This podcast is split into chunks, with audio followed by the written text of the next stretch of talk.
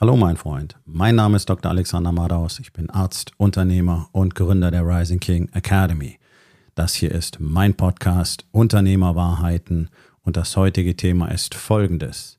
Gesunde Führung, Interview mit Tim Stoiber.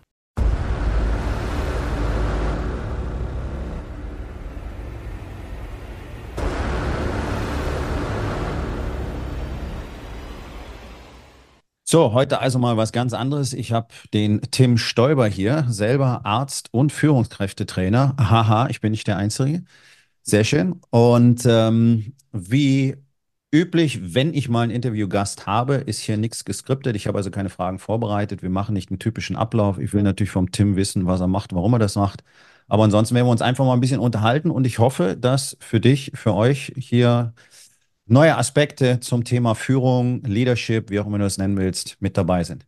Tim, schön, dass du heute hier bist. Vielen Dank. Ja, danke, dass ich hier sein darf. Das passt gut, dass du keine Fragen vorbereitet hast. Ich habe auch keine Antwort vorbereitet. Wir können also loslegen. Ich freue mich. Danke, dass ich hier sein darf. Ja, ähm, es soll ja ein kreativer Prozess sein und ich glaube, dieses ganze vorgefertigte Zeugs, davon haben wir alle genug gesehen und gehört. Das interessiert auch keinen mehr wirklich, weil man merkt, naja, also das, was ich wirklich wissen will, ist ja oft einfach nicht da drin. Ne? Mhm. Ähm, ja, sehe ich was, auch so. Ja, Entschuldige. ja, gerade gerade im Bereich Coaching, äh, glaube ich, ist viel äh, Zeug unterwegs, was man auch in irgendwelchen ähm, Abrisskalendern äh, finden kann. Und da ist immer die Frage, was ist wirksam, was bringt den Menschen weiter? Ne? Sehe ich auch so, danke. Ja, da hat das Wort Abrisskalender nochmal eine ganz andere Bedeutung. Ne? Mhm, auf jeden Fall. Ja, ja mich würde tatsächlich äh, interessieren, ähm, A, bist du tatsächlich noch als Arzt tätig? B, was hat dich in diese Funktion, ich nenne es einfach mal so, gebracht? Was hat dich da getriggert? Was hat dich da fasziniert? Warum machst du denn das überhaupt? Also ich hatte ähm, bis vor fünf Jahren, wenn du mich gefragt hättest, hätte ich gesagt, Karriere und je steiler, desto besser. Und ähm, der, ich bin der nächste Chefarzt ähm, am Chefarzthimmel. Da hätte ich gesagt, ja, so sieht's aus. Und ich habe vor ähm, fünf, sechs Jahren bin ich äh, von einem Dienst gekommen. Ich hatte gerade meine dritte Tochter äh, bekommen und wir haben dann, ähm, ich hatte mal wieder einen Rufdienst, wie du das auch kennst, und dann kommt man abends um zehn, vielleicht um elf nach Hause und weiß aber nicht, ob man die Nacht nicht auch nochmal los muss was einen ja nicht abhält, in dem Bereich auch als, als Oberarzt oder leitender Oberarzt ja auch nochmal Lust äh, zu fahren am nächsten Morgen zu einer ganz normalen zehn Stunden ähm, Schicht. Und ich habe dann eben da gesessen und habe mich gefragt, ähm, was ist eigentlich wirklich wichtig in meinem Leben? Ich hatte einen Podcast gehört, die Säulen des Lebens, da gibt es ja so verschiedene Varianten von ähm, äh, oder die Big Five for Life und ach, es gibt so tausend Sachen. Ich finde das trotzdem richtig gut, sich damit zu beschäftigen. Und als ich meine fünf Säulen ähm, meines Lebens fertig hatte, da war mir klar, dass ich so nicht weiterarbeiten möchte und nicht weiterleben möchte und habe dann mit dem gleichen Stift, mit dem ich diese Säulen aufgemalt hatte, ähm, habe ich handschriftlich meine Kündigung geschrieben. Und das war das Beste, was ich machen konnte. das war knackig. Ich glaube, da war ich tatsächlich fast noch etwas langsamer in dem Prozess. Nicht nur fast, da war ich langsamer in dem Prozess. Ähm, ja, ich kenne ich kenn diese Welt nur zu gut. Ähm, äh, aus welcher Fachrichtung kommst du eigentlich? Das würde mich nur interessieren. Hm? Ich bin Anästhesist und Intensivmediziner und Notarzt. Das war damals, ähm, habe ich über den Zivildienst angefangen und 1999, da war ähm, der Rettungsdienst noch ein bisschen anders, aber ich hatte auch einen ganz ähm, subjektiven Traum. Ich wollte unbedingt als Notarzt mal auf dem Hubschrauber arbeiten. Und diesen Traum, den habe ich mir auch erfüllt, wie das bei Visionen und Träumen so ist. Wenn der Traum groß genug ist, dann kann uns ja eigentlich nichts abhalten. Und so war das bei mir auch. Ich bin ein paar Jahre auf dem Hubschrauber geflogen und habe dann auch immer mehr vergessen, woher ich eigentlich medizinisch auch komme und was mir eigentlich Freude machte, weil ja eben so eine Karriere lockte mit den typischen Betäubungen, die man dadurch auch hat. Geld, Status, Macht, Ansehen, Aussehen, Parkplatz vom äh, Krankenhaus und diese Dinge, diese ganzen Äußerlichkeiten. Und ich kann mich da gar nicht von freisprechen, dass das bis ich so, ja, 35 oder so war, 36 war, ähm, dass das auch wirklich mich berauscht hat. Denn als Anästhesist, glaube ich, sind wir alle so ein bisschen sediert durch solche Äußerlichkeiten. Und ja, da bin ich ganz froh, dass ich den Absprung geschafft habe. Ja, nicht nur der Anästhesist ist sediert von solchen Äußerlichkeiten, aber bei dir macht es natürlich doppelten Sinn, mehr Sinn, diese Formulierung zu gebrauchen. Ähm, ja, ich würde noch zufügen, wenn der, wenn der Traum wichtig genug ist, dann erreicht man den. Nicht mal, wenn er groß genug ist, ne? Ja, ähm, wenn, ja wenn Kudos. Hubschrauber, Hubschrauber bin ich selber mhm. nie geflogen. Ich, ich komme selber aus der Inneren, äh, bin da äh, unter anderem Fach spezialisiert in der Nephrologie und habe da auch die meiste Zeit in der Intensivmedizin zugebracht, weil ich das einfach extrem spannend, extrem faszinierend fand. Natürlich eine andere Art äh, in weiten Zügen der äh, Intensivmedizin, als du das kennst. Wahrscheinlich bei euch ja überwiegend operativ betreut, wenn auf der Intensivstation, ne? Und bei uns eben so der ganze internistische Kram. Meine Abteilung war ein bisschen interessante Kombi, Onkologie, Nephrologie. Das Mhm. heißt, wir haben also das ganze Spektrum inklusive Transplantationen und so weiter. Äh, Wir hatten auch die Toxikologie noch mit dabei. Es war ziemlich bunt. Das hat mir sehr viel Spaß gemacht. Und für mich war tatsächlich dann dieser Punkt, äh, dieser, dieser nephrologische Part war gut, weil der hat für mich dann deutlich gemacht, was ich definitiv nicht mehr will. Und ich weiß noch ganz genau, ich Mhm. saß im Dialysezentrum irgendwie in einer, in einer Nachmittagsschicht und äh, bin da die ganzen Rezepte durchgegangen, die ich noch unterschreiben musste und die ganzen Überweisungen. Und äh, für alle da draußen, äh, die, die es wahrscheinlich nicht wissen, der durchschnittliche Dialysepatient ist einfach, ich sag mal, sehr, sehr krank und ganz salopp formuliert, total kaputt. Und alles, was wir machen, ist, wir konservieren. Wir konservieren, wir konservieren, bis auf wenige Ausnahmen. Es gibt auch junge Dialysepatienten, da können wir tollste Dinge tun. Der durchschnittliche Dialysepatient ist alt, äußerst krank, multimorbid nennt man das dann. Und ähm, ja, es ist eine, das klingt sehr seelenlos, aber es ist eine Verwaltungsarbeit. Und es ist oft einfach ein Verlängerungsprozess. Und ich weiß nicht, wie viele Patienten äh, bei der Visite geweint haben und gesagt haben, wissen Sie was, Herr Doktor, das Leben ist überhaupt nicht mehr schön. Solche Sätze habe ich im Original mehr als einmal gehört. Und, und dann hat man die wirklich überredet. Also ich rede jetzt nicht von mir, sondern wirklich Mann, äh, doch bitte zur Dialyse wiederzukommen, äh, weil die einfach nicht mehr wollten. Und ich dachte, ich saß in diesem Zimmer und dachte, was mache ich hier? Mhm. Das war, das war die einzige Frage, die ich im Kopf hatte. Ich dachte, was mache ich hier eigentlich? Was, wo, ich kam mir auch vor wie so ein Helfershelfer, weißt du? Ich kam mir vor wie so ein Mittäter.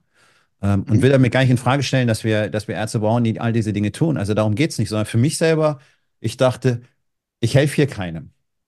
Das hat mir gefehlt an der Mhm. Stelle. Ich hatte das Gefühl, ich Ja, helfe niemandem mehr. dieses Gefühl kenne ich gut. Ja. und da dachte ich, was könnte ich machen? Was könnte ich machen? Und dann war der, der, der nächste Schritt eigentlich relativ kurz, weil ich dachte, naja gut, warum sind über 80 Prozent der Leute hier? Weil sie jahrzehntelang einfach nicht auf sich geachtet haben, wie man das so schön nennt. Also nicht die Verantwortung für ihre Gesundheit aktiv übernommen haben, vielfach auch, weil sie es gar nicht wissen. Ja, Mhm. die wissen, was man tun muss oder kann. Und dann Mhm. dachte ich, hey, wie wäre es denn, wenn wir erstmal in die Richtung gehen? Also für mich war es so ein bisschen ein Umweg. Ne? Ich bin erst in der Mhm. Präven Präventivmedizin, wie man das nennt, gelandet. Ja, es ist eine Check-up-Medizin, es ist keine wirkliche Präventionsmedizin. Und ob man das machen muss, das ist auch mal eine andere Frage. Aber es war eine interessante Erfahrung. Und dann war ich da knapp drei Jahre involviert und da dachte ich, nee, das ist immer noch zu kurz gesprungen. Mhm. Ähm, wie wäre es denn, wenn ich ein eigenes Gym habe und da Leuten wirklich spezifisch zeige, wie, wie sie, wie sie das für sich selber managen? Ja, also Ja, Wahnsinn. Cooler Weg. Schnittstelle. Ja. Schnittstelle Training plus Ernährung, aber ganz anders, als man das so kennt. Nicht irgendwie so ein Mhm. Gerätepark, sondern wir hatten Trainingsfläche, wir hatten Hanteln und wir hatten einen Trainer und Mhm. kleine Gruppen. Ja, dass die Mhm. Leute wirklich das für sich auch mitnehmen und dass sie das auch ohne mich können.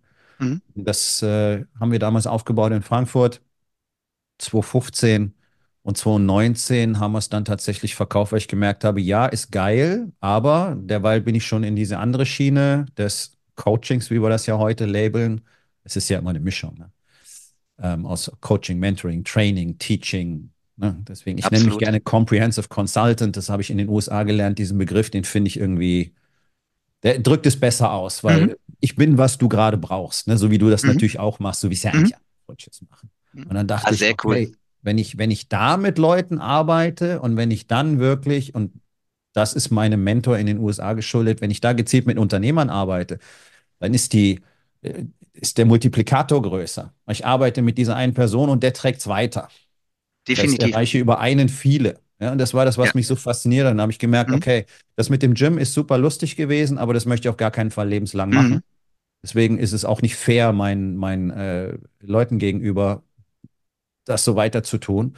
Deswegen haben wir das verkauft und dann ähm, habe ich mich auf das andere fokussiert und da drin jetzt immer mehr auf dieses Schwerpunktthema Führung. Ich rede lieber von Leadership, weil in Deutschland ist dieses Wort so seltsam belegt.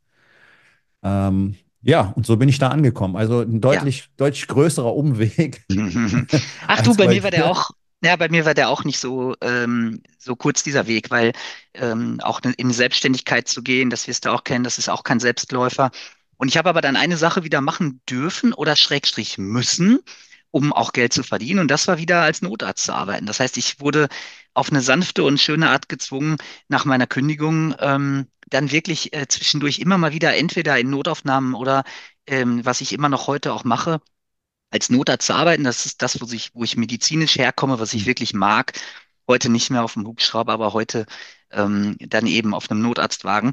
Ähm, und trotzdem gibt es ja auch viele Parallelen. Ich habe ähm, äh, den Eindruck, ich darf oft dabei sein, wenn sich für einen Menschen das Leben ändert. Und das kann in, in einem Seminar sein, dass eine Führungskraft plötzlich äh, sagt, ähm, das hat mein Leben gerade, du hast mich berührt. Ja, dieses Wort ist im Deutschen dann wieder sehr schön. Du hast mich berührt ähm, oder es hat mich bewegt. Ähm, und ich habe so eine typische Quote, wenn ich da zwölf oder 15 Führungskräfte habe, dass da so drei und wenn es richtig gut läuft, sogar noch fünf äh, insgesamt, dass die vielleicht sagen so, okay, dieses Treffen war nicht nur spannend, es war auch unterhaltsam und so weiter. Nee, dieses Treffen hat mein Leben äh, definitiv verändert und äh, mehr kann ich vom, vom Leben nicht er erwarten, als dass ich vielleicht am Lebensende eine ganze Reihe von Menschen ähm, begleiten durfte, ein kleines Stück ähm, in eine Richtung aufwachen, in eine Richtung sich um sich selber bewusst kümmern und sich selber erstmal führen, was die Grundlage, glaube ich, für Führung, für Leadership auch ist. Das Glauben können wir streichen, denke ich. Mhm. Ich halte Ja, das für eine unumstößliche Grundwahrheit. ja. Also, äh, womit hat Führung zu tun? Erstmal mit Selbstkontrolle, Ego, Emotionen. Das heißt, wenn ich das nicht klar habe, kann ich ja gar nicht anfangen, in den Bereich Führung zu gehen. Dann ist es ja eine Rolle, die ich spiele. Ich kann äh, Sachen auswendig lernen. Ich kann irgendwelche Muster mir zeigen lassen. Mach doch mal so mal. Authentisch ist es nicht. Und das weißt du so gut wie ich. Wir Menschen haben alle diesen Bullshit-Sensor und wir kriegen das sofort mit, wenn wir merken, ja, hat er gelernt, aber na, ne, so dieses Mhm. na, Gefühl. Mhm. Das, damit dringst du ja nicht wirklich durch. Ne? Mhm. Es ist ja, letztlich geht es ja wirklich darum, andere Menschen äh, Worthülsenalarm zu erreichen oder abzuholen. Aber tatsächlich ist es doch wirklich ähm, bei denen auch was auszulösen, dass die eben in den eigenen Prozess eintreten. Und dazu gehört ja auch, dass es einen selber einmal erwischt hat. Deswegen haben ja Genau. Coaches, Trainer und so häufig so einen komplizierten oder komplexen Weg, weil es äh, häufig bei vielen Menschen ist die Krise, ne? Krise heißt Entscheidung, Katastrophe, das heißt du mal auch, äh, auch Wendepunkt. Ähm, ich glaube, dass diese Krise, Katastrophe, dieses, dieser Break im Leben, dass der bei vielen dann auch dazu führt, dass sie sagen, hey, das habe ich jetzt lernen dürfen und jetzt möchte ich das gerne weitergeben. Ich bin immer ganz baff, wenn jemand äh, zielstrebig ähm, vom Studium aus äh, Unternehmensberatung oder sogar Leadership Training und sowas machen möchte. Äh, das kann alles, das kann sein, gibt es auch in einzelnen Fällen, dass das wirksam ist. Ähm, ich merke immer wieder, wenn ich live vor Menschen spreche, was ich sehr viel mache, dass dann, ähm, dass dann wirklich zählt, dass die Leute merken, äh, ja, der ist da durchgegangen ähm, und hat das, hat diese Veränderung erfahren. Das ist halt authentisch jede Sekunde. Das ist mir auch super wichtig. Aber das ist ja bei deinen Beiträgen, Alexander, wenn ich das so mitkriege, ist das ja auch äh, genau, was die Leute auch bei dir so kickt und warum sie dir gerne auch folgen und, und ähm, das auch so annehmen für sich, ne? Ja, das kriege ich auch immer wieder ähm, mitgeteilt. Danke dafür. Ich kriege auch häufig private Nachrichten und so und ähm, auch wegen meiner Podcasts seit, seit Jahren schon. Ähm, das ist genau das. Und also ich persönlich glaube nicht, ich glaube, das ist äh, so ein oberflächliches Level, wo du Leadership gelernt hast. Ja, ich glaube aber, dass Leadership oder Führung wirklich anfängt, wenn du selber die Erfahrungen gemacht hast. Und ähm, naja, es ist halt so, wenn die, die, die Katastrophe zwingt dich ja eine Entscheidung zu treffen. Also Mhm, entweder du bewegst dich oder es war es. Ne? mhm, So, dann ist es mhm, jetzt so. Also, dann ist ein kleiner Teil von Menschen macht diesen Shift, geht dann rüber auf die Seite, wo sie sagen, okay, so geht's halt nicht und jetzt müssen Dinge anders werden. mhm, Übrigens ganz, ganz spannend. Ähm, in den 60er Jahren hat sich mal ein Psychologen-Ehepaar die Mühe gemacht und hat äh, das mal wissenschaftlich aufgearbeitet und die haben tatsächlich gezeigt, dass 70 Prozent der erfolgreichen und sehr erfolgreichen Menschen aus hochproblematischen Familienverhältnissen mhm. stammen. Und das ist Ja, super spannend, weil ich glaube, nur 8% der Kinder aus hochproblematischen äh, Familienverhältnissen überhaupt irgendwas aus ihrem Leben machen und nicht mhm, straffällig werden, drogensüchtig werden. Also wir haben so mhm. eine ganz kleine Schnittmenge von Menschen, die tatsächlich den, auch den größten Fortschritt offensichtlich produzieren Ja, in der Menschheitsgeschichte. ja, Äh, das und ist ich denke, spannend, ja. ja, und ich denke, wenn du, wenn du in den Bereich Coaching generell gehst, äh, super schön, Coaching-Ausbildung hin und her, aber wenn du nicht äh, ein bestimmtes Ausmaß an ich sage jetzt einfach mal, Schmerz selber erlebt hast, naja, wie willst du mit jemand anders darüber sprechen? Also ich Mhm. nehme immer das Beispiel von einer Geburt. Ich bin jetzt Arzt, ich weiß, wie eine Geburt funktioniert. Weiß ich, wie das ist? Nee. Werde Mhm. ich auch nie wissen. Kann ich darüber reden? Nein, kann ich nicht. Mhm. Ich kann mit einer Frau nicht darüber sprechen, wie eine Geburt ist. Mhm. Ich kann sagen, wie das aussieht, was man dabei empfindet, auch wenn man persönlich jetzt involviert ist, ja, weil das das eigene Kind ist. Okay. Aber ich habe keine Ahnung. Wie, wie fühlt sich der Durchtritt durch den Geburtskanal an? Was, was Mhm. will ich dazu sagen? Und deswegen, Mhm. ich mache das so, ich habe das in der Medizin schon gemacht, wenn ich was nicht weiß, dann sage ich das.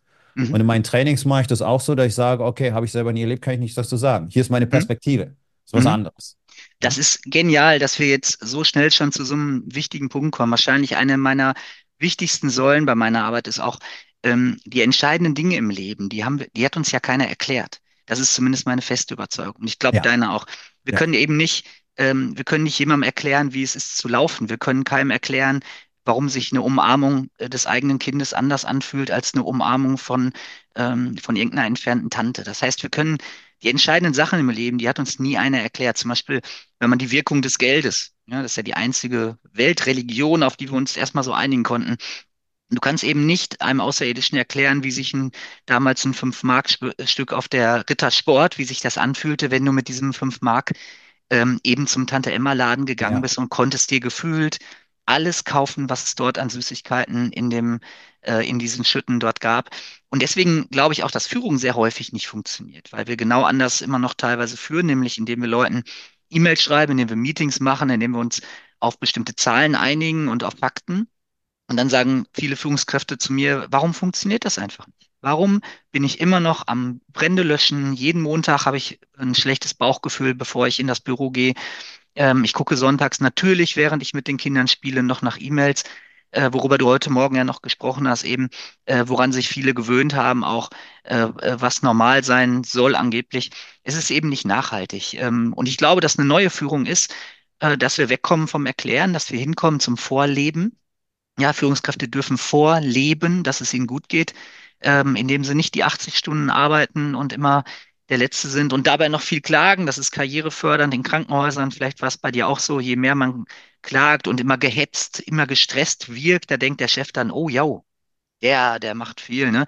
Diese Zeiten, das war archaisch, gibt's immer noch, das weiß ich. Aber ich glaube, dass wir gerade ähm, einen Wechsel durchmachen, äh, der ganz heilsam sein wird. Wir werden dahin kommen, dass wir Vorleben, Visionen, ähm, dass wir Gefühle, Stories, ähm, äh, das große Warum im Unternehmen, dass wir diese Dinge bald klar haben müssen, wenn wir junge, motivierte, tolle Leute haben wollen, die mit uns arbeiten, die dann auch ihr Warum im Unternehmen und für sich selbst auch kennen. Ich denke, wir müssen diesen Wandel vollziehen. Es geht ja so offensichtlich nicht. Also es ist ja durch alle Gesellschaftsschichten und durch, egal ob es Politik ist oder Wirtschaft oder eben die Nachbarn, es, wir haben einen totalen Führungsmangel. Ich, Mhm. für mich ist Führung ja genau wie für dich wahrscheinlich ein Thema, was jeden Einzelnen betrifft. Und dass jeder Einzelne auch für sich entdecken und leben muss. Ähm, und äh, ich muss gerade innerlich schmunzeln, als du erzählt hast, ja, das, wir haben das immer das Assistenten-Mikado genannt. Ja, wer, Mhm. wer, wer zuerst nach Hause geht. Keiner traut sich aufzustehen, obwohl es schon irgendwie 8 Uhr ist. Mhm. Der Light OA, der, der geistert immer noch durch die Gänge. Ich kann mich noch erinnern, meiner, der ist dann zwischendurch irgendwie mal eine Stunde joggen gegangen und dann war der wieder bis abends um 10 in der Klinik in seinem Büro Mhm. gesessen oder so. Mhm. Und äh, also zumindest aus, aus meiner Riege, wenn ich so nennen will, da war keiner dabei, der es irgendwie erstrebenswert fand. Wir haben uns alle gedacht, hey, was ist in seinem Leben kaputt? Das ist ja Mhm. schrecklich. Möchtest du mal so enden? Nee, eher nicht. Also das Mhm. Karrierethema hat das eher negativ Ja. beeinflusst Ja, Stelle. das ist aber toll. Dann wart ihr schon, ähm, finde ich, schon in, ne- in einer modernen Denkweise. Bei mir war das, denke ich, bei meinen Kollegen und so, so 50-50, dass die Hälfte diese Leute immer noch angehimmelt hat. Äh, und die andere Hälfte hat sie vielleicht nicht angehimmelt und hat gedacht, das ist eigentlich nicht richtig, aber die Oberhaltsposition war schon begehrt oder äh, wenn der Chef jemanden morgens mal wieder erwähnte in der Frühbesprechung und alle wären gern dann dieser Typ gewesen. Also diese Verrücktheiten, die es eben ja auch heute noch gibt, das weiß ich, aber ich glaube, es, es tut sich was und deswegen will ich gar nicht einstimmen in das Klagen, was viele machen. Du machst das nicht, aber viele klagen ja im Moment so viel, da möchte ich gar nicht einstimmen. Ich glaube, die Welt, die wackelt gerade ganz schön, weil sich da ein großer Sprung ähm, ankündigt. Wir werden das, ich komme jetzt gerade aus Hongkong, ich bin gestern Morgen in Frankfurt gelandet. Ja. und habe dort ähm, erlebt, wie diese sieben Millionen Menschen dort ähm, wie in einem Ameisenstaat malochen. Ich war beim Bäcker einmal und da sagte die Bäckerin sehr, sehr unfreundlich zu mir, ich sollte jetzt bitte schneller machen, weil die Schlange hinter mir, das waren drei Leute, weil die Schlange zu lang sei, weil ich habe natürlich mit dem Geld mal kurz geguckt, was ich jetzt, wie ich jetzt bezahle und so. Also da, und da habe ich noch, ich war ganz freundlich zu der, aber da habe ich noch ähm, gedacht, auch in, auch in diesem ähm, auch in dieser Stadt, in dieser ähm, äh, krass leistungsbezogenen Welt werden in 20, in 30, in 50 Jahren werden die Leute sagen, das war verrückt, das war nicht nachhaltig, ähm, das war äh, berauschend, aber es war nicht nachhaltig und deswegen, da freue ich mich drauf. Nur ich sehe halt ähm, bei den, vor allem bei den deutschen Entscheidern jetzt gerade, ich sehe, dass sie wütend sind, ich sehe, dass sie ratlos sind aufgrund der neuen Generation Z, die ist ja angeblich so faul und diese Dinge. Ich sehe, dass sie hadern, dass sie sich teilweise selbst reflektieren. Der, der, der typische Mann mit 40, 45, jetzt vielleicht 50, der fragt sich, was habe ich vielleicht getan, ja? Mein, ähm, äh, was habe ich privat alles äh, getan, verpasst und so weiter. Äh, und ich glaube, dass diese, ähm, diese Arbeitsweise, wie sie jetzt gerade noch so in manchen Branchen auch okay ist, dass das sich ändern wird. Und wir werden aufwachen da bin ich 100% überzeugt, aber ich sehe noch keine gute Reaktion jetzt gerade bei den Entscheidern. Das heißt, das ist das Lustige. Ich sehe schon, dass sie, wir haben einen Krankenstand in, im medizinischen Bereich von 20, 30 Prozent manchmal. Wir haben einen Führungs- äh, oder beziehungsweise einen Fachkräftemangel, der ist apokalyptisch. Da gehen Krankenhäuser gerade wegen Pleite. Das ist ein Riesenproblem. Das ist alles bekannt, das kann man alles messen. Äh, wir haben eine Fluktuation, die Pflegekräfte wechseln teilweise zweimal im Jahr im Moment oder auch gerne noch öfter die Position und nehmen noch irgendwelche Bonuszahlungen mit. Da gibt es überhaupt keine Identifikation im Moment mit dem Arbeitgeber. Es ist alles bekannt, es ist alles sichtbar, es ist messbar, es kostet Milliarden. Aber was tun? Und da ist eben jetzt eine neue Führung gefragt. Ich bin da ganz zuversichtlich auf die schmerzhafte Tour werden, ähm, werden wir es jetzt, glaube ich, lernen in Deutschland, ja. Ja, du hast es perfekt am, am Beispiel des Gesundheitssystems beschrieben. Da ist es, glaube ich, ziemlich extrem. Also ich bin aus der Klinik ausgeschieden 2012, da war es ja schon so. Also wie ich das miterlebt habe. Ich war in Augsburg, das ist eines der fünf größten Häuser in Deutschland tatsächlich, äh, mit einem Mhm. riesigen Einzugsgebiet. Eine Million Haushalte versorgen die da unten. Ähm, apokalyptisch beschreibt es sehr gut. Also ich war da auch eine, über anderthalb Jahre in der Notaufnahme äh, wo du am Wochenende alleine warst. Ja, stehst da praktisch vor so einem Einzugsgebiet. Die Notärzte stehen draußen Schlange. Also es war wirklich nicht so richtig prickelnd. Ich meine, die Lernkurve ist enorm. Ja? Du lernst, wenn du, wenn du bereit bist dafür, und das war ich zum Glück auch durch, durch meine Vorgeschichte äh, vor dem Medizinstudium. Ich war vier Jahre bei der Bundeswehr, habe da tatsächlich Führung das erste Mal gelernt, wenn du so willst.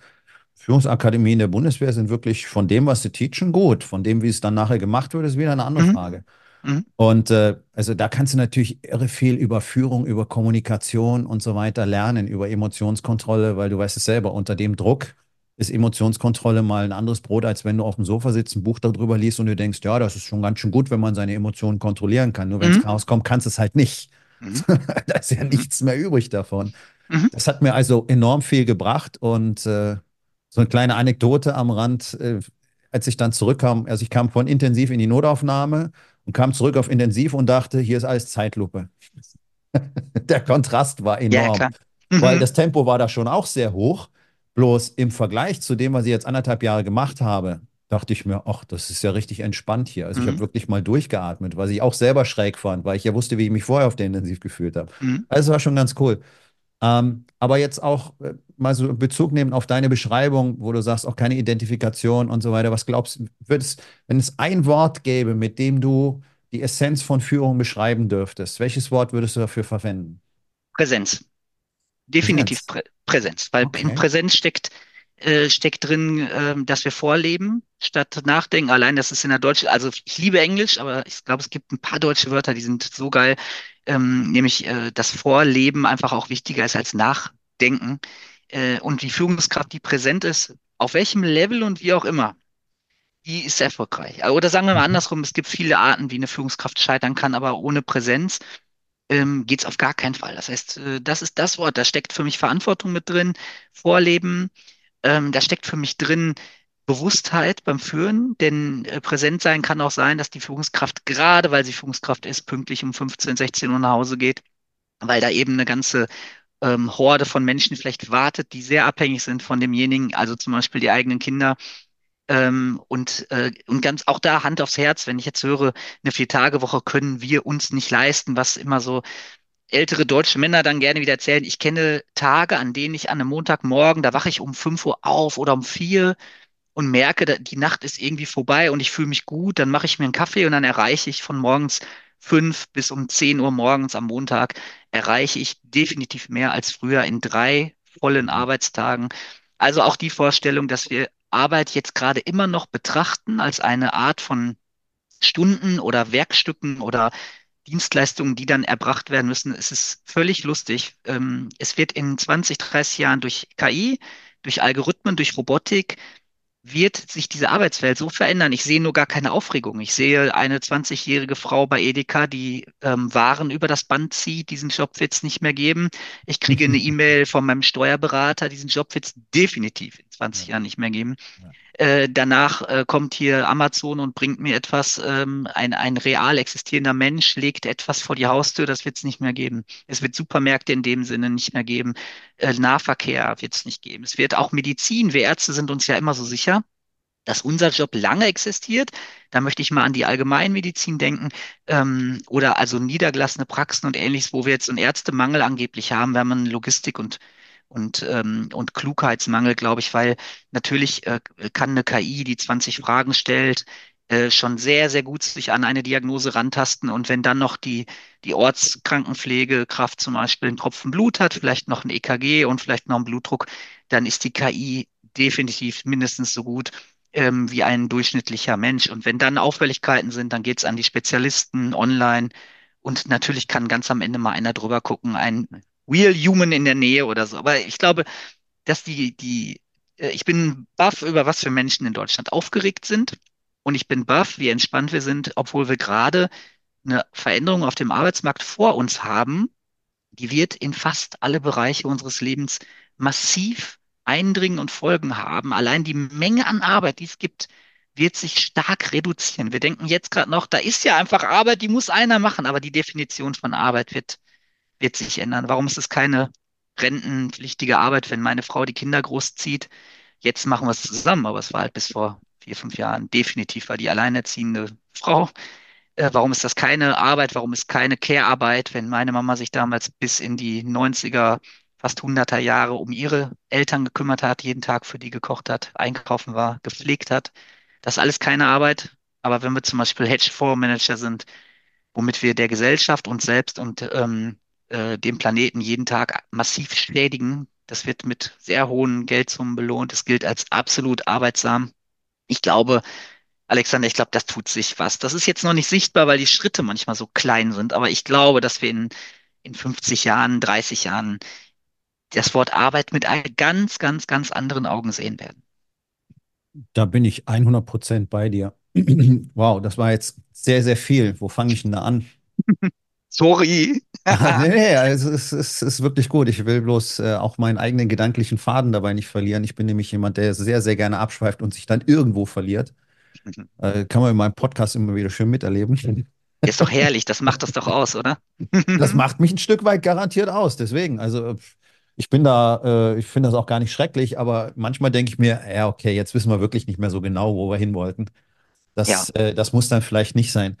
Also ich denke halt, dass sich, ähm, ja, das Verständnis wird sich komplett verändern. Ich denke auch, dass die Aufgaben sich verändern werden. Aber was du vorhin, ich möchte ein bisschen vorne anfangen. Du hast gesagt, wenn du um 5 Uhr aufwachst am Montag, dann setz dich halt hin und erlegst in drei Stunden mehr.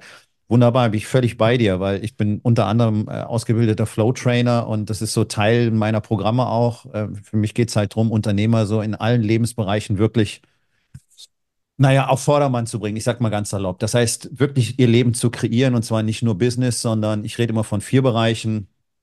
Ähm, halt, äh, ich nenne es immer Body, Being, Business, äh, Balance und Business, also Körper, Spiritualität, Selbstbezug, äh, Familie und und. Business. Und da gibt es überall Dinge zu tun. Und das ist eben das Ding. Wenn wir über eine 40, Ta- äh, Vier-Tage-Woche reden, bin ich sofort mit dabei, weil, also zum Beispiel aus der Flow-Forschung wissen wir, mehr als 40 Stunden du in der Woche eh nicht wirklich produktiv arbeiten, weil deine kognitive Kapazität nicht ausreicht. Okay, wunderbar.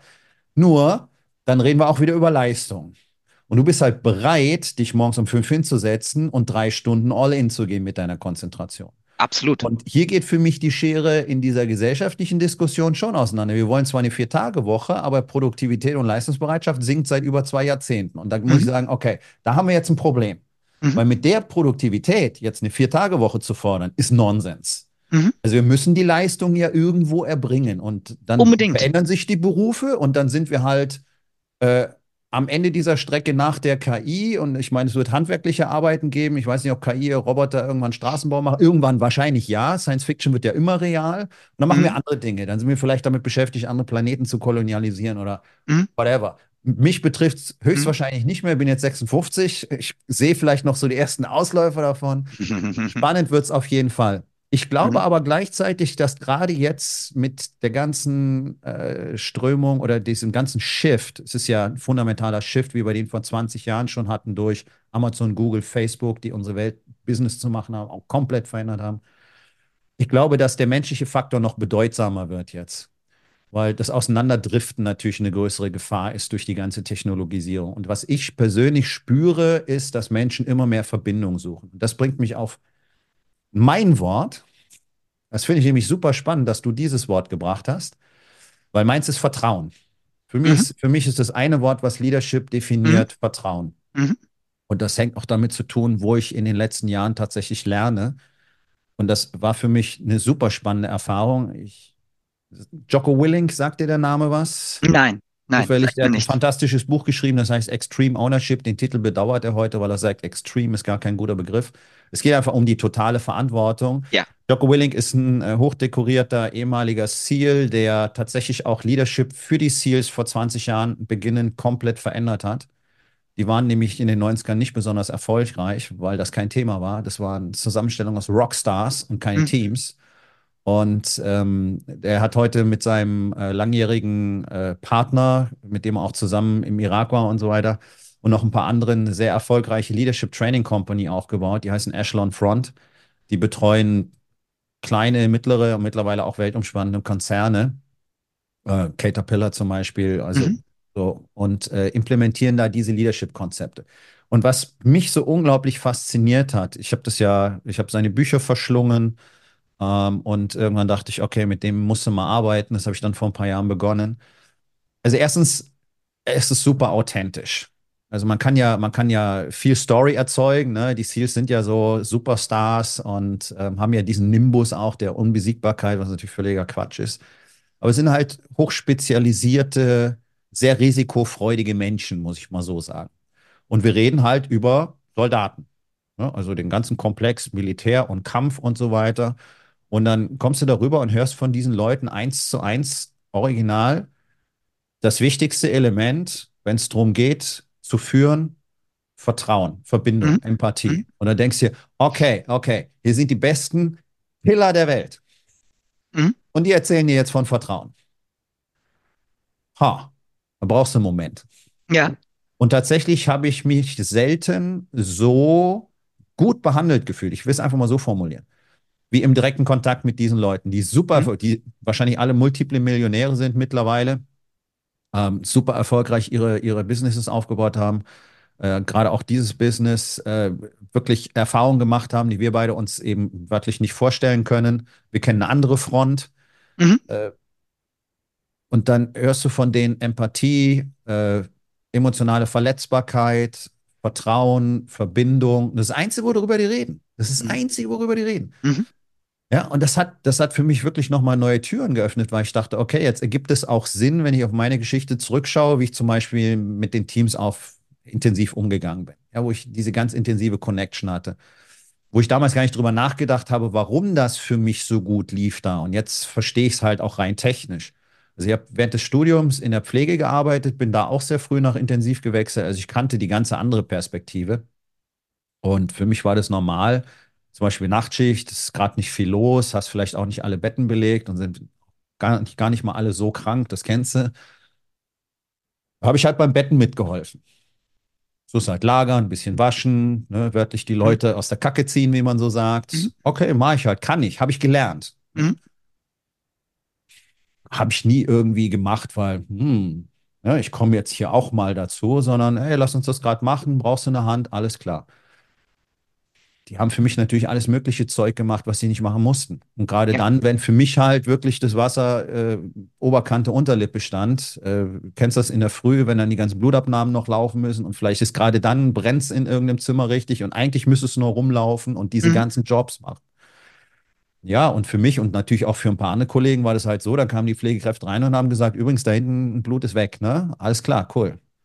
Ja, super. Easy, ist, easy ja, going. Und das war halt dieses ja, Give-and-Take-Spiel. Ne? Es ja. war wirklich so, ich habe das halt gemacht. Die haben alle auch sehr schnell gemerkt, das ist nicht, weil er sich jetzt irgendwie profiliert, sondern es war halt Mhm. ich. Ja, Und wenn Mhm. ich keine Zeit hatte, habe ich es nicht gemacht. Ne? Mhm. Auch klar. Mhm. Und auf der anderen Seite haben die dann auch nachts gesagt, ey, du, wir haben alles im Griff, maximal eine Stunde hinlegen. Oder so. Mhm.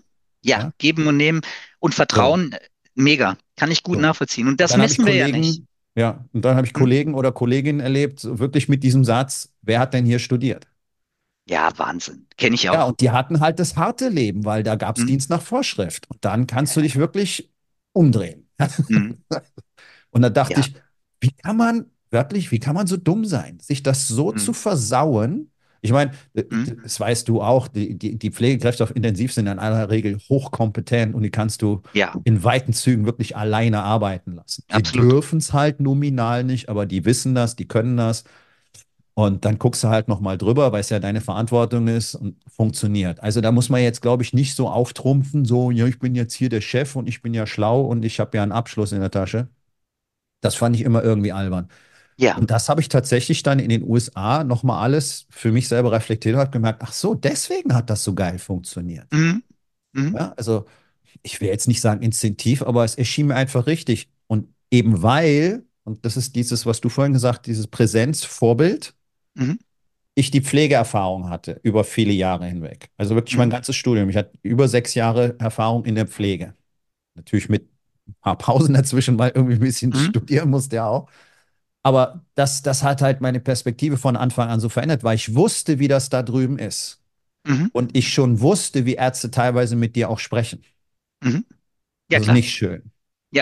Und da dachte ich, okay, das machst du halt einfach mal nicht. Also so Mhm. simpel war es am Ende. Ja, Ja, kenne ich gut. Kenne ich gut. Ich habe auch als mal Rettungssani und Assistent gelernt. Das war die äh, Weg auch für mich die Basis dann als ärztliche ähm, äh, Arbeit. Ich bin heute, wenn ich als Notarzt komme, äh, zum Einsatzort komme, je schlimmer es ist, was ich da erlebe, desto mehr bin ich wieder auch ein Rettungsassistent, heute Notfallsanitäter, ne?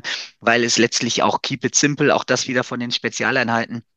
Äh, Keep it simple im Notfall oder sogar keep it simple and stupid, ne? Ja. Ähm, und deswegen, das war ja auch ein Grund. Ich habe aus der, ähm, aus der Notfallmedizin auch diese Basics, was du sagst, dass es selbstverständlich ist, ein Bett, ähm, äh, wo Ja. der Patient sich eingekotet hat, dieses, dieses fachgerecht zu machen, vielleicht sogar schnell und richtig gut. Das ist ja, das sind ja die Basic Skills. Also auch da sagen die SEALs oder der KSK, die sagen immer, Experten sind halt ähm, Experten in, in den Basissachen. Und das war bei mir dann auch immer so, dass ich da glücklich war. Und da habe ich aus diesem ABCDE-Schema, was es aus der Mhm, Notfallmedizin ja. ja gibt, da habe ich dann eben auch mein ABCDR-Führung gemacht und, ähm, und lebe da heute noch von, dass ich denke, ähm, es gibt wirklich meine fünf Schritte, die ich mir überlegt habe. Die werden sich bestimmt mit deinen super oft auch äh, decken und synchron sein. Garantiert. Und, äh, und ich habe die dann, äh, ich habe gesagt, damit für die Reihenfolge und auch die, ähm, die, äh, dass wir nichts vergessen, ne, das habe ich da reingepackt, also dieses ABCDE der Führung. Also meine Vorgeschichte so ähm, aus diesem Rettungsbereich als Zivi auch, äh, ist, ist heute immer noch wichtig. Beispielsweise dieses Wir-Gefühl, ja. Viele, Ja. viele sagen, früher war alles besser, da glaube ich kein Wort von, wenn ich denke, wie die Notfallmedizin 1999 war. Wir haben die Omis mit dem Küchenstuhl, auf dem sie gerade saßen, haben wir die Treppenhäuser runtergetragen. Wir haben äh, manchmal an der Einsatzstelle, da waren dann alle mit sich selbst eher beschäftigt, ne, ähm, Ja. als dass da wirklich mal das Richtige getan wurde. Und ich glaube gar nicht, dass alles besser war. Ich glaube nur, dass es früher ein bisschen mehr Wir gab. Also dieses Ja. Wir-Gefühl.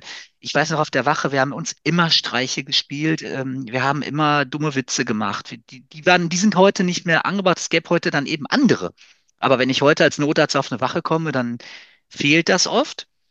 Und äh, ich kann manchmal sogar nach der ersten Begrüßung sagen, wie die Führung dieser Wache ist. Also bevor ich den Wachenleiter gesehen habe, ähm, kann ich das erahnen. Da gibt es manchmal große Wachen von Berufsfeuerwehren, wo ich vorher denke, ach, war das jetzt eine gute Idee, dort als Notarzt zu arbeiten? Da ist bestimmt viel los und so Machotum. Und dann begrüßt mich schon der Erste auf dem, am Parkplatz und fragt, ob ich, ob er mir helfen kann. Und der Nächste sagt, ähm, ey, äh, Notarzt, als erstes gibt's einen Kaffee, bevor du hier deine Klamotten kriegst und diese Dinge.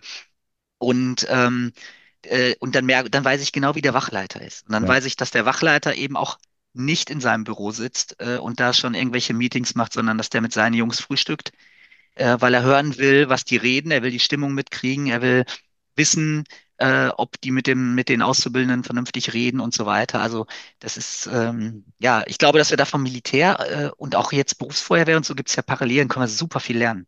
ja. Von den Ziels gibt's ja auch dieses Geile, äh, was Simon Schimek auch immer gerne benutzt.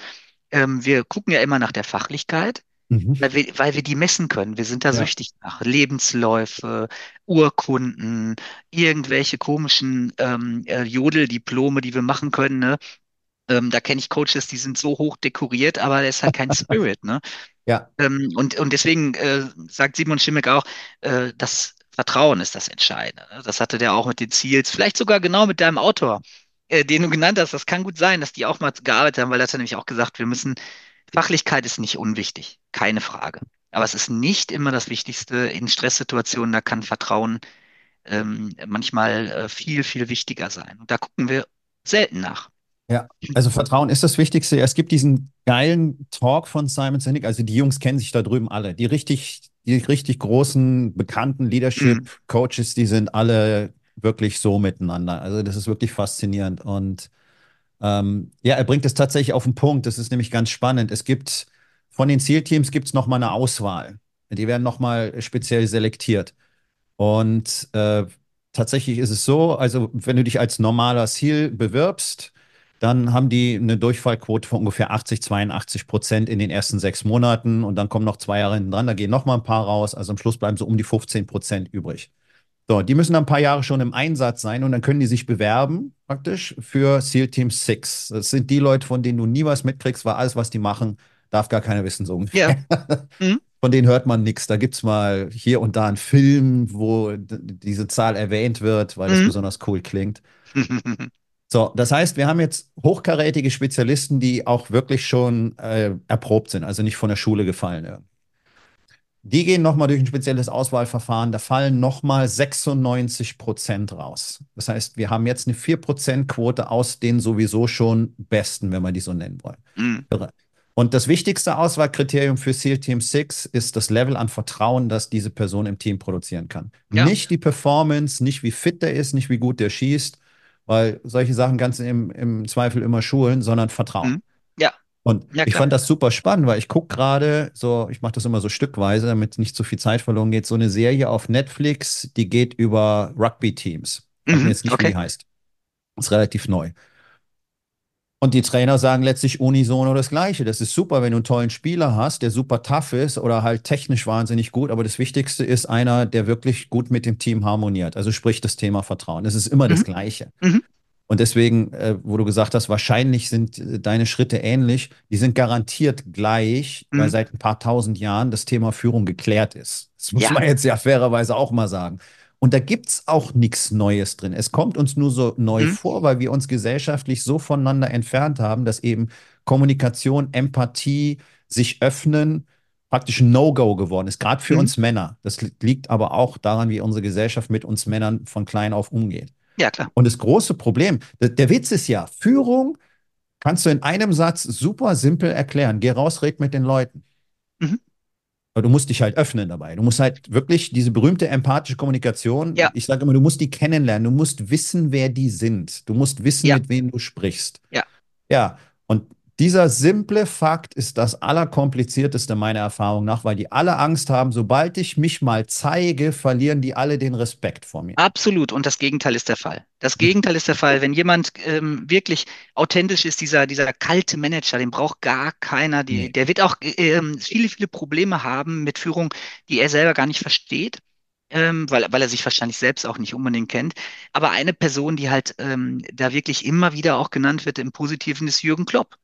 Wenn wir jetzt mal von, von, ähm, äh, von, von Fußball reden, Leute, die mit Jürgen Klopp gearbeitet haben, da gibt es eine ganze Serie von Menschen, die sagen, diese wenigen Wochen, Monate oder sogar Jahre sind unique. Ich werde auch nie wieder jemanden treffen, der so führt. Ich denke mal an, an Watzke, wie der erzählt, also der Präsident von, Manager von Dortmund damals, wie Jürgen Klopp in der Zentrale war. Und dann hat Watzke in seiner sehr speziellen Art gesagt, ja, ja, hier setzen Sie sich mal, da haben die sich noch gesiezt. Und dann saß Kloppo eben äh, da und dann ging das Telefon und Watzke war noch am Telefonieren mit irgendwem anders.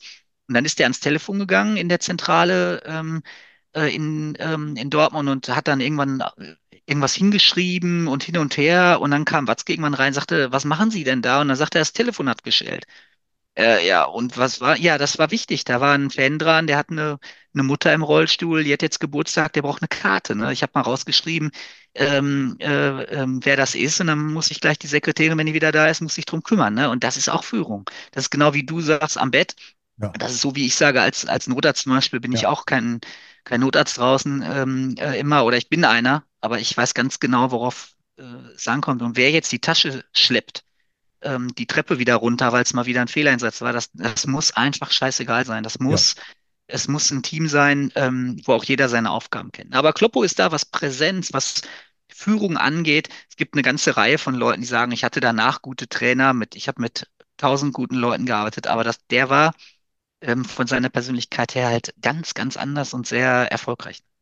Das glaube ich, glaube ich sofort. Also ich habe mit Fußball ganz, ganz wenig am Hut, aber ich habe hier und da mal so ein paar Minuten äh, Interviewausschnitte mit dem gesehen und äh, das wird sofort klar, was das für ein, also wenn man so ein bisschen Blick dafür hat, wenn man ein bisschen Erfahrung hat, wird sofort klar, was für ein Typ Mensch das ist. Und deswegen hat mich das auch nie gewundert, dass der so erfolgreich war mit seinem Verein und das Es ist halt, wenn du sagst, dieser kalte Manager-Typ, das ist ja genau der Punkt. Dem vertrauen Menschen nicht. Und wenn wir Menschen nicht vertrauen, dann wird es wahnsinnig schwer, uns zu irgendwas zu motivieren, wo nachher immer alle suchen. Und wenn, wenn du halt jemand merkst, wenn du merkst, jemand ist all in im Team, und das ist das Wichtigste für ihn, und er tut da drin auch bereitwillig alles, was zu tun ist, wie hier sich um, um die Mutter von dem Fan zu kümmern, für so Leute opfern sich andere Menschen auf. Es ist Mhm. letztlich so simpel. Es ist Mhm. wirklich, es, es, es liegt, das Gold liegt quasi auf der Straße, nur es ist dieser unfassbare Widerstand, den ich in meiner Arbeit und auch in meiner Kommunikation nach draußen erlebe. Sie haben solche Angst, mal nett zu sein. Das ist irre. Ja, es kann Angst sein und auch immer noch Ego, wo du vorhin, Ja, das war ja ein Wort am Anfang, das Ego und, und da kann sich, ich denke mal, du und ich auch nicht rausnehmen, dass das, dass wir es zwar sehen und dass es vielleicht trotzdem in bestimmten Stresssituationen auch mal wieder zutage kommt. Es sollte nur kontrolliert sein. Also wir sollten es erkennen. Für die Leute, die jetzt gar nicht wissen, was Ego ist, Ego ist natürlich nicht äh, nur ein Robbie Williams, der da auf der Bühne steht und sich selbst feiert. Das ist auch eine Art von Ego, aber Ego ist vor allem ähm, eben alles, was wir sehen, zu labeln, zu bewerten, ähm, mit Erfahrungen, ähm, also mit Hoffnungen, Bedürfnissen, Erfahrungen und so weiter, immer wieder zu versehen.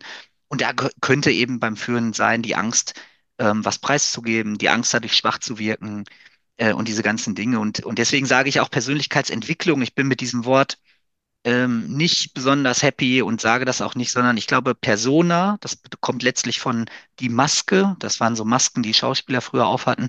Personare, das war also durch den Schall, das waren Masken, die haben den Schall so verstärkt vor 2000 Jahren, wenn die auf der Bühne was erzählt haben. Und ich glaube, dass wir diese Masken eigentlich loswerden sollen. Das heißt, äh, die Persönlichkeitsentwicklung, da würde ich sagen, hinter der Persönlichkeit, hinter meiner Maske da steckt ein echter Mensch. Und ähm, ich glaube, den rauszukramen und den immer wieder mal ähm, zu fordern und zu schauen, wie geht's dem eigentlich, das ist noch fast wichtiger, als immer an diesen Masken zu bauen, weil das ist relativ einfach. Man kann zur Not, zur Not kann man sich sogar operieren lassen, man kann aber auch an irgendwelchen verbalen Sachen, da kommt so ein Manager von so einem Kurs und redet plötzlich ganz anders. Oder er ja, fragt, er fragt dann, so eine Woche hält er das meistens ja, durch, immer offene Fragen. Dann sitzt da der Wachenleiter mit, beim Mettbrötchen mit seinen Jungs und stellt irgendwie so einem Feuerwehrmann sechs offene Fragen hintereinander und jeder merkt, oh nein, Hartmut war auf dem Führungskräftetraining. Sowas ist hochnotpeinlich, es ja, funktioniert nicht. Ähm, ja, und auch da eine echte Veränderung ist auch nie richtig angenehm und deswegen verändern sich viele auch eben erst, wenn, wenn eine Krise da ist.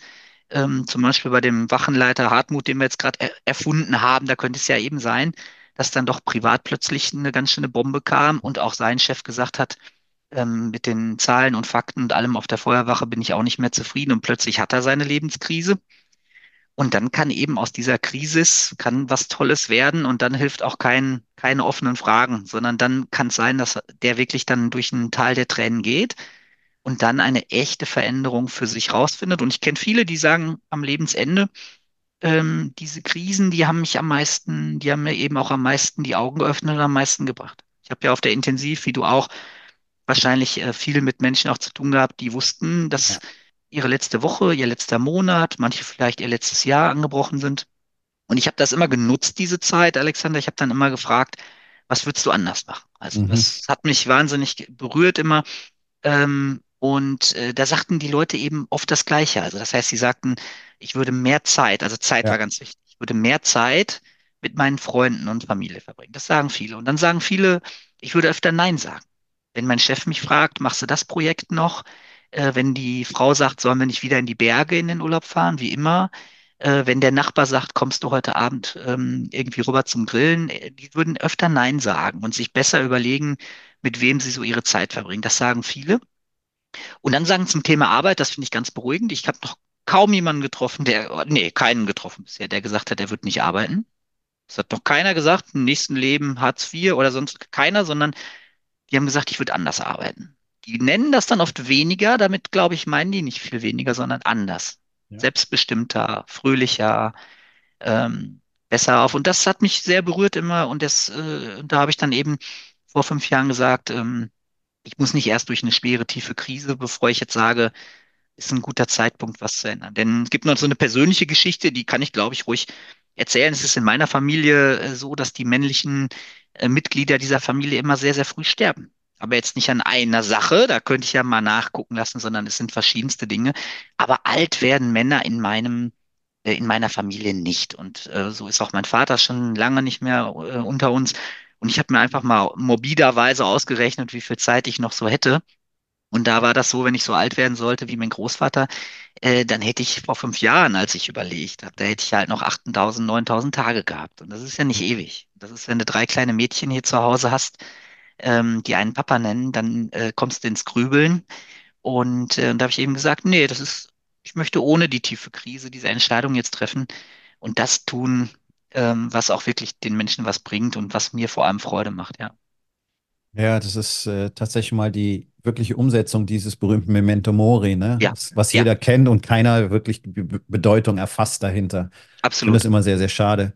Ähm, ja, Persönlichkeitsentwicklung mag ich auch gar nicht. Ich sag, wenn, dann sage ich Persönlichkeitsfindung dazu, weil ich glaube, das drückt es besser aus. Ich habe sogar mal ein Buch geschrieben, das hieß Masken der Männlichkeit, was sich genau mit Mhm, diesem Thema Masken beschäftigt, die wir alle so schön. gerne aufsetzen. Maske der Kompetenz oder Maske Mhm, des Status oder whatever. mhm, Also deswegen, mhm, da bin ich völlig im Boot und da habe ich mal so einen kleinen Entwurf gezeichnet, auch was man vielleicht, ähm, ich bin der Überzeugung, ein Mann braucht, Frauen sicherlich auch, aber gut, ich bin, bin halt keine, äh, ein Mann braucht primär mal einen Kodex, nach dem er lebt. Mhm, den sollte er sich selber bei Zeiten äh, zusammenstellen und kreieren, basierend auf seinem Wertesystem. Und dann sollte der unverhandelbar sein. Und dann hätten wir vielleicht auch Menschen, die ehrlich sind und immer die Wahrheit sagen immer, soweit es mhm. für Menschen möglich ist. Ähm, und ich glaube, dann würde die Welt auch schon ein bisschen anders aussehen. Hm, Ja, ich Super, ich diese, bin, bin gerade so begeistert. äh, Ich könnte auch mit dir noch zwei Stunden reden. Was du gerade sagst mit dem, ähm, mit dem Kodex, das ist für mich zum Beispiel in der Arbeit Werte. Ja, Das sind für mich Werte und, genau. und es ist, ich kenne so wenige Menschen, die ihre Säulen fertig haben. Ja, also da kenne ich schon nur ein paar, ne? Aber dann weißt du vielleicht, wie deine einzelnen Kapitel oder so heißen, aber wie heißt dein Buch? Was ist eigentlich der Sinn? Was soll von dir mal bleiben? Ne? Und da Ja, gibt's ja dann Übungen, die mache ich immer gerne, sowas wie die Grabrede an einen selbst oder so, bisschen ja, morbide auch. ja, Ähm, aber das, das kann ich, ich finde das grandios, dass du sagst, diese Sachen sind auch nicht verhandelbar. Also ich ja, kenne wenige Menschen, die genau wissen, wofür sie stehen. Jeden Tag, egal ob sie im Urlaub in Schweden am See sind oder ob sie gerade Manager bei Mercedes-Benz sind, das ist scheißegal. Sie sind immer, sie haben immer ihre Werte ähm, dabei. Sie wissen, wohin der Kompass zeigt. Kenne ich wenige Leute und das sind natürlich die super Leader, denen die Leute auch wirklich gerne folgen und die richtig erfolgreich sind. ja, ich denke, das ist so ein ganz zentraler Punkt. Ist- war, wo war das? 2014, glaube ich. Da hat mein erster Mentor in diesem Szenario äh, mir damals die Frage gestellt, wo, wofür stehst du? Und in dem Moment hatte ich keine echte Antwort. Ich hatte eine Idee. Und offensichtlich, wenn ich so mein Leben zurückgeblickt habe, damals auch schon, habe ich gemerkt, okay, so ein paar Sachen sind für mich einfach nicht verhandelbar. Aber spontan in dem Moment eine konkrete Antwort, habe ich erstmal nachdenken müssen. Und äh, das hat schon, das hat schon, diese einfache Frage hat schon enorm viel ausgelöst Mhm. in, Mhm. mir. Ähm, Toll. Und es ist halt diese, diese berühmte Persönlichkeitsfindung. Ich sage immer, du musst mal in diesen dunklen Abgrund hineinstarren, in den keiner gucken will. Es, es gibt so diesen schönen Satz, den ich sehr mag, der kommt aus der Artus-Saga. Äh, der Unterschied zwischen einem Mann und einem König ist die Bereitschaft, in die eigene Dunkelheit zu gehen. Mhm. Weil da liegen die ganzen Antworten, die wir uns alle nicht gerne geben wollen. Und deswegen ist das so mit äh, Selbstführung, das Ganze komplett vergessen. Dein Ego ist ja auch diese, diese Anteile, die wir einfach dunkel nennen, für mich die größte Kraftquelle. Ja?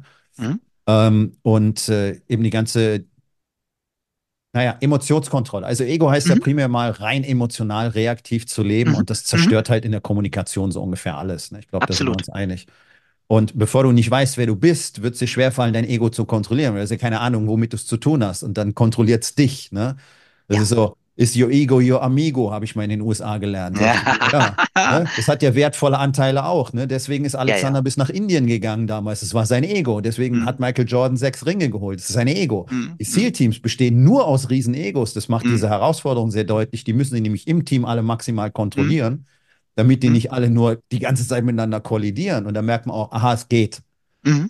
In maximaler Stressumgebung das eigene Ego regulieren, aber wenn du nicht weißt, wer du bist, kannst es halt nicht. Und da Und beginnt wir, Führung, ne? ja, und wir wollen ja auch keine, wir suchen, machen ja auch nicht, Deutschland sucht den, den Superstar jetzt, ähm, äh, dass wir alle wie Buddhisten oder wie Ja. Mönche daher schweben, sondern ich finde auch, es geht gar nicht darum, egofrei zu leben oder Nee. emotionsfrei, sondern das macht uns doch aus. Das war Ja, im Stadion, das war im ja, Stadion, den Schiedsrichter mal auspfeifen, obwohl wir schon ahnen, dass das kein Abseits war. Ja, du bist jetzt nicht so Fußballfan, aber ja, aber das macht das ja aus und dass man, dass man auch ähm, mal Dinge zulässt in seinem Leben, die jetzt nicht perfekt sind, nur dass wir es sehen. Ich fordere von meinen, von den Führungskräften, mit denen ich arbeite, fordere ich nicht ihr Ego komplett immer abzulegen, aber ich fordere sie auf, es bitte immer mal wieder zu sehen und sich bewusst zu sein. Wir haben diese Masken, wir haben die Emotionen, das kommt von Emovere, das bedeutet letztlich, wir liegen daneben so ein bisschen, ne? Also äh, je emotionaler wir sind, desto weniger können wir auch in der Situation dann führen. Und ja, mega. Also wie gesagt, ja, Alexander war ja fast klar, dass wir so viel auf einer Wellenlänge liegen. Da müssen wir mal eine zweite Folge dazu machen, glaube ich. Gerne. Ja. Äh, vielleicht noch zum Abschluss, und das fand ich auch so schön, das ist nämlich auch was, was ich von den Seals gelernt habe. Die sagen nämlich, äh, keep your ego in check. Die sagen nicht verlier's oder kill's Ja. oder sonst Ja. irgendwas, sondern du musst es kontrollieren. Und du kannst ja, du kannst ja im Auto Scheiße schreien, wenn der, der Typ vorne die Vorfahrt nimmt, aber wenn du in das Gespräch mit deinem Mitarbeiter oder whatever gehst, davor musst du dein Ego einfach unter Kontrolle bringen. Mhm. Weil so kann ich jetzt da nicht reinkommen. Ich kann Mhm. als Chef nicht panisch äh, zu den Mitarbeitern kommen, weil der größte Kunde gerade angerufen hat, weil er unzufrieden ist und sagen, Katastrophe. Was passiert jetzt im Team? Meine Emotion überträgt sich zu 100 Prozent und auf einmal sind alle im Chaos und wir werden keine Lösung mehr finden. Also Mhm. alleine da geht es ja schon los. Wie, Mhm. wie will ich eigentlich, naja, das berühmte rüberkommen, ne? Mhm. Deswegen muss ich die Leute kennen, weil dann weiß ich nämlich auch, wie deren Ego funktioniert und welche Formulierungen vielleicht dort nicht gut funktionieren Mhm. werden. Ich Mhm. muss mir da einfach dieses Reizreaktionsding, ne? Diese Verzögerung, die ist so unglaublich Mhm. wichtig. Mhm. Und mich hat es wirklich fasziniert, als äh, äh, Jocko Willink mal gesagt hat, um eine gute E-Mail zu schreiben, ja, braucht er manchmal schon ein paar Stunden, wo ich dachte, shit, okay, Mhm. von dem Level reden wir. Weil er sagt, naja, geschrieben ist noch was ganz anderes als gesprochen. Du hast keine Mimik, du kannst das interpretieren, wie du willst. Und da dachte ich mir, wow, der hat wirklich viel zu tun. Der hat einen Podcast, der läuft wahnsinnig. Die Folgen sind teilweise fünf Stunden lang. Kein, kein Witz, sind Hörbücher. Okay. Macht er mehrfach pro Woche. Der ist, glaube ich, in sechs Unternehmen mittlerweile beteiligt. Der ist selber im, im, im Training involviert. Und der sagt, er nimmt sich für eine gute E-Mail ein paar Stunden Zeit. Dachte ich, wow, was heißt das?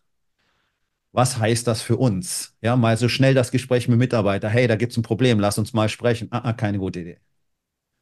Mhm. Ja, ja. Ne? Absolut, wir brauchen Zeit. Ich meine, Reizreaktion für die, für die Zuhörer, die das jetzt vielleicht nicht komplett sofort auswendig wussten, ähm, es gibt eben Reiz und eine Reaktion. Dazwischen gibt es erstmal äh, eine Tür. Wir können da raus. Und da gibt es nochmal einen Trick, wenn wir jetzt mal ganz praktikabel, ganz praktisch sein wollen, da gibt es den Trick eben Zeit.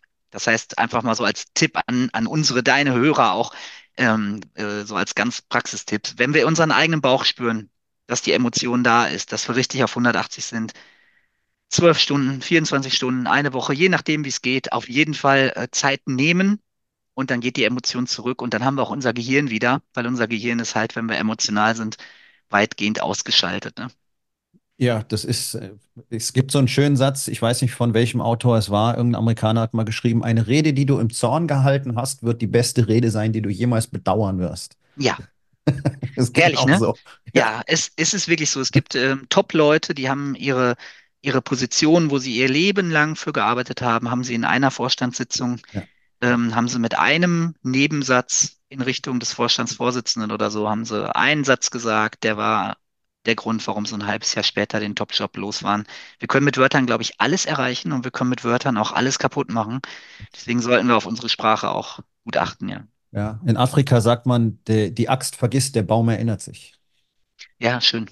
Ne? Finde ich sehr, Ja. sehr schön, weil genau das ist es. Wir alle haben so Marken aus unserem Leben, wo jemand mal so möglicherweise salopp so ein Ding hingerotzt hat und du denkst dir, oh, was war das Mhm. jetzt? Ja, und du Mhm. brauchst einfach. Und das ist die Herausforderung. Und die Dinge passieren und die werden auch nicht aufhören. Deswegen mag ich auch diese Perspektive, Leadership, Führung zu lernen, ist ein lebenslanger Prozess. Und Mhm. du bist, du bist immer nur Student da drin. Mhm. Ähm, du kannst dir den Titel selber nicht verleihen. Das können nur die Leute, die du führst. Und sich einfach der Tatsache bewusst sein, ja, ich werde es immer wieder mal vermasseln. Aber immer seltener. Das ist die Herausforderung. Mhm. Ne? Dieses äh, Progress, not Perfection. Genau, und auch das Spiel des Lebens, dieses Auf und Ab, Alexander, mal anzunehmen. Also auch diese angeblichen Niederlagen.